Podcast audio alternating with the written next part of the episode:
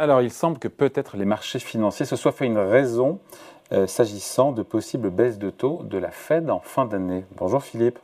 Bonjour David. Philippe Wechter, chef économiste d'Ostrom.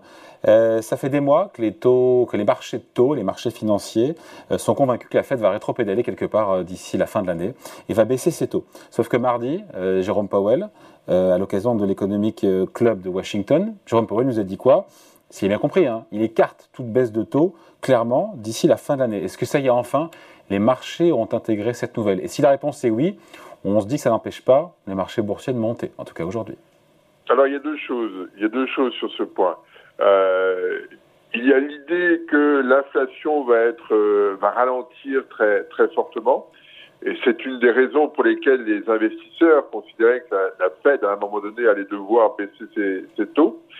Et puis, euh, il y a eu euh, le propos de Powell, effectivement, mais surtout euh, le, rapport sur l'emploi américain qui a été, qui a surpris tout le monde, avec une très forte progression de l'emploi, montrant que l'économie américaine est encore forte et que de ce fait-là, le, les tensions qu'on a vues sur le marché du travail américain pourraient se prolonger et créer un, peu plus de persistance sur, euh, sur l'inflation, obligeant de ce fait-là Powell et la Fed à euh, rester euh, hmm. très prudent.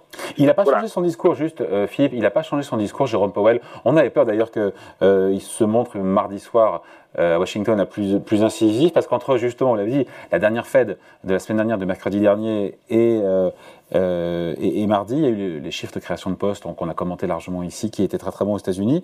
Il aurait pu se montrer plus offensif, il n'a pas été. Non, parce que le, le, chiffre a surpris. Euh, il est un peu en dehors des normes qui étaient attendues au regard de l'activité, au regard de, euh, de la tendance qu'on avait observée. Alors, est-ce que c'est euh, un changement de, de, de, tendance sur le marché du travail ou simplement un, un, un, point particulier, spécifique? Pour l'instant, il est trop tôt pour l'évoquer. Donc, Powell ne peut pas prendre, aller dans un sens ou dans un autre euh, parce qu'il risque d'être euh, pris à revers euh, lors de sa prochaine intervention et lors du prochain rapport de l'emploi. Donc il était, il a été très prudent.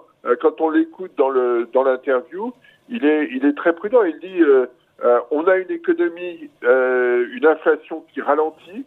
Il parle, il a à nouveau parlé des inflations, mais on peut avoir des mouvements sur l'activité, sur euh, de, de, de l'ensemble des données macroéconomiques qui euh, nous incite à plus de prudence. Et, et là-dessus, c'est l'idée que euh, l'inflation est un peu une hydre à, à, à neuf têtes et qu'il faut être sûr d'avoir coupé les neuf têtes pour, pour qu'elles ne reviennent pas. Et, et, et, de ce fait-là, la Fed ne peut pas, sur la vue d'un chiffre ou d'un autre, se dire ça y est, les choses sont terminées, elles ne reviendront plus. C'est l'inflation est quelque chose de de plus compliqué.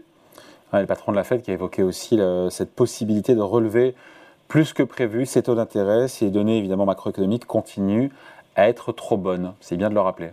Euh, absolument, absolument. Et, je voudrais juste euh, souligner un point quand même sur la question de l'inflation américaine, parce qu'il y a, un aspect qui est extrêmement intéressant, c'est qu'entre euh, juin et décembre, dernière donnée dont on dispose sur le CPI, euh, l'inflation sur les biens, et il a largement insisté sur ce point euh, lors de son interview euh, mardi soir.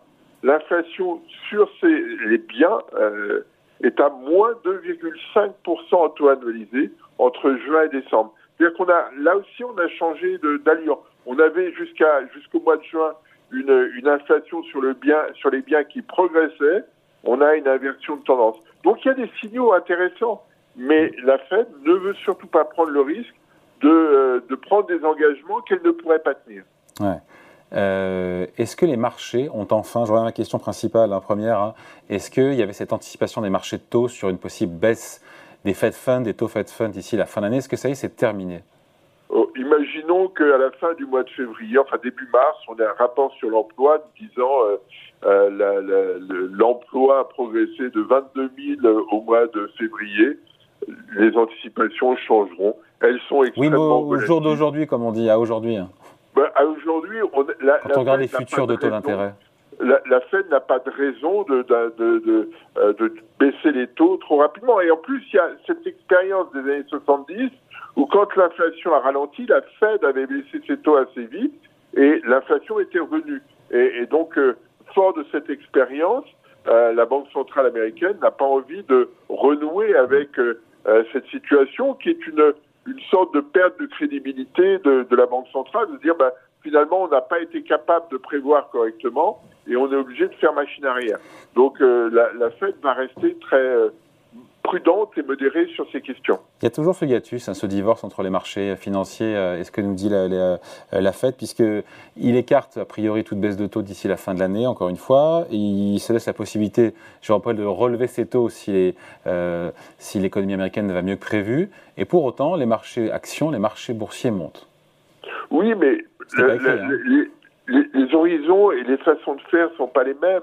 C'est-à-dire que euh, Powell et la Fed doivent s'inscrire dans la durée et, être crédibles dans leurs différents scénarios euh, successifs euh, sur les marchés. Aujourd'hui, vous achetez, demain, vous pouvez vendre.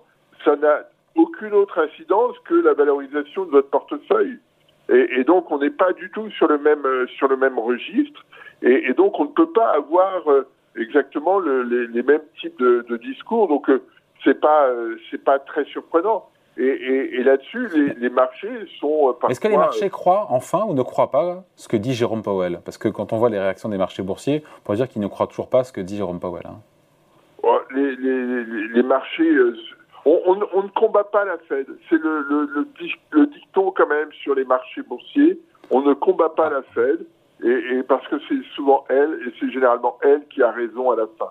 Donc euh, les marchés peuvent ne pas euh, vouloir croire Powell, mais ils sont obligés de, euh, euh, de se tenir au discours tenu par le patron de la Fed. Allez, merci beaucoup. Explication signée Philippe Wechter, chef économiste d'Ostro. Merci Philippe. Salut. Merci David.